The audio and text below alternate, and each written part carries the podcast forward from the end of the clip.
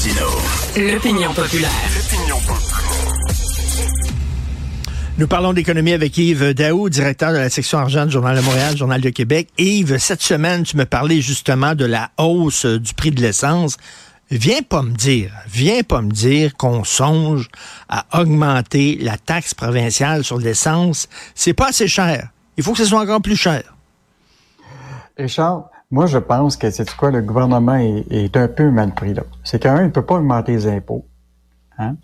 Il peut pas demander à ces sociétés d'État de verser plus de dividendes. Hydro-Québec, écoute, ils sont, ils ont des milliards à réinvestir. Euh, L'Auto-Québec, ça va plus ou moins bien, mais mettons que leur, leur profit. Donc, il reste pas grand place pour aller chercher de l'argent. Puis c'est quoi? Les automobilistes, c'est parfait. Tu comprends-tu? Tu peux augmenter les, les prix de l'immatriculation tu vas augmenter la taxe sur l'essence.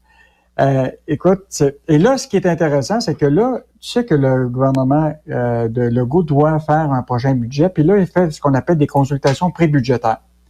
Puis là, tout le monde envoie des mémoires, OK? Puis là, voici ce qu'on doit faire. Et là, il y a un mémoire euh, sur lequel Michel Girard est tombé, et c'est vraiment intéressant. Il propose, et tiens-toi bien, d'augmenter d'un cent la taxe sur le litre d'essence donc la taxe sur le carburant provincial. Cette taxe-là, elle rapporte déjà 2,1 milliards de dollars au gouvernement du Québec. OK? Puis ça, ça n'a pas été augmenté depuis 2013. Euh, Sauf que là, c'était une occasion unique là, de dire, ben écoute, là, euh, on a besoin de plus d'entretien de, nos routes. Euh, plus de, de, de évidemment de, nouvelles infrastructures pour les routières, etc.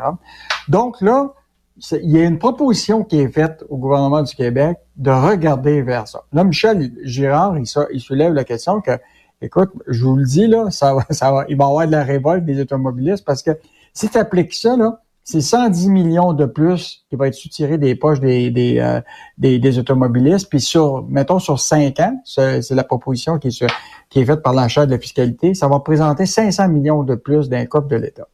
Donc, ton, ta taxe qui était de 19,2 s'est rendue dans, à ce moment-là à 24,2 cents de la taxe provinciale. Écoute, ça a commencé euh, comme ça, les gilets jaunes en France. Ça a commencé comme ça. Les gens des régions étaient, qui ont besoin, eux autres, de faire des longues distances avec leur auto, leur camion. Euh, quand ils, étaient, ils, sont arrivés avec une taxe sur l'essence, ils ont dit, hey, nous autres, on était cœurés on va descendre à Paris puis on va manifester. Comme tu dis, les automobiles. Hey, j'ai une idée folle. Je suis fou comme de la manne, moi. J'ai une idée complètement folle, Yves. Couper des dépenses au lieu d'essayer tout le temps d'augmenter les taxes puis les impôts. Couper des dépenses ciboires. Non, mais en fait, tu sais, par rapport, parce que tu sais qu'on a des vaches à lait, hein? Hydro-Québec, l'Auto-Québec, la SAQ. L'idée, là, ça serait de faire en sorte de dire à, ces PDG-là, écoutez bien, vous pouvez pas augmenter vos prix de tant de pourcentage, puis vous devez verser plus de dividendes au gouvernement. fait que là, la, question, c'est qu'ils n'auront pas le choix de regarder leurs dépenses, tout ça. Mais, oui. pour le moment, ils n'ont pas cette obligation-là. Incroyable. C'est plus facile d'aller chercher de l'argent dans les poches des, des gens parce que et quand on est rendu résilient. T'as-tu déjà vu, toi, une révolte des automobilistes dans les rues comme les agriculteurs en France? On n'a jamais vu ça ici. Là. Jamais vu. ici, on est des. Euh, c'est pas pour rien que le mouton, euh, c'était le symbole des Québécois. On se fait tondre, puis euh, on dit rien. D'ailleurs, parlant d'inflation, ben vous le montrez dans le journal, là, de plus en plus de gens essaie de toutes sortes de trucs pour essayer de, sauver de l'argent à l'épicerie. Euh, même des gens qui, qui devraient, euh, tu sais, qui sont assez fortunés, là, qui ont de l'argent, eux autres aussi font attention. Mais Richard, moi je pense là, que avec l'inflation alimentaire, les gens ont changé leurs habitudes de consommation. Que ce soit de toutes les classes sociales, que ce soit les jeunes, les plus vieux. Parce que actuellement, là, la seule chose qui est compressible, on s'entend-tu, Richard, que c'est vraiment l'alimentation? Parce que ton hypothèque, tu peux pas, c'est incompressible. Tu sais, quand tu te fais imposer une augmentation, tu es obligé de la payer, ton hypothèque. Ton logement, tu es obligé de le faire. Mais il y a un endroit où ce que tu peux euh, comprimer tes dépenses, c'est sur l'alimentation. Mais les gens vont prendre le contrôle eux-mêmes de leur euh, de leur euh, situation parce que tu n'as pas le contrôle sur les prix. C'est pas toi qui vas décider de l'augmentation du prix de la, ben, de, de, de, la boîte de céréales. Puis c'est pas toi qui vas décider des prix. Il faut que c'est les, c'est les autres qui vont décider des prix. Donc toi, tu vas prendre le contrôle de ton budget. Et là, ce qu'on voit, c'est que les gens ont complètement changé leur habitude là, depuis un an. Et là, c'est un sondage qui est fait par euh, justement euh, Sylvain Charlebois avec euh, son, son, le groupe de recherche là, de l'Institut d'Allosie. Et regarde ça là. 62% des gens ont changé complètement de magasin principal qu'ils avaient avant pour aller des meilleures offres. 30% des gens choisissent maintenant leur épicerie seulement parce qu'ils ont des meilleurs rabais.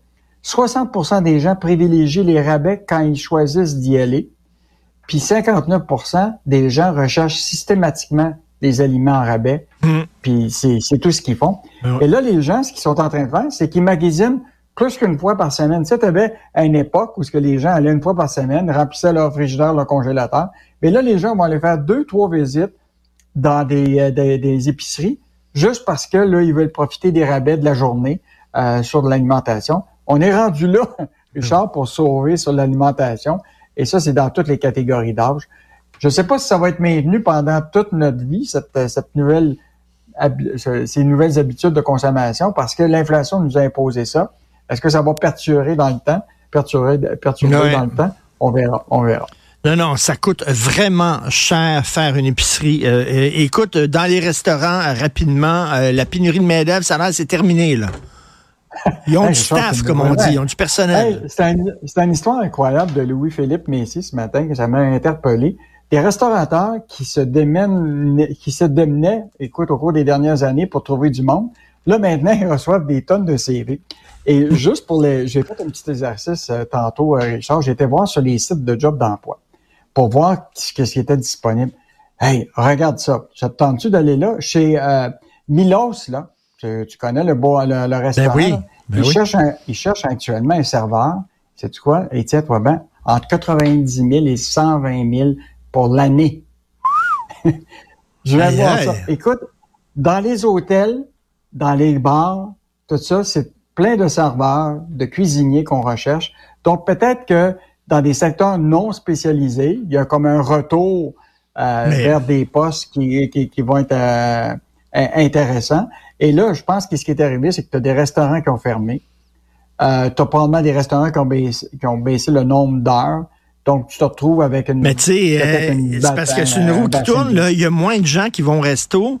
Y a, pourquoi les gens vont moins au resto? Parce que ça coûte cher. Pourquoi ça coûte cher? Parce que justement, on paye maintenant de plus en plus des gros salaires aux serveurs pour cuisiner pour les retenir. fait que là, c'est comme, tu sais, c'est, comme tu dis, le chien qui court après sa queue tout le temps, là. Exactement. un à la fin qui va finir par payer. c'est toujours. C'est toujours la même. C'est le con, con, contribuable qui va payer. Merci beaucoup, Yves. À demain. Salut. Salut, Charles. Salut, Mike.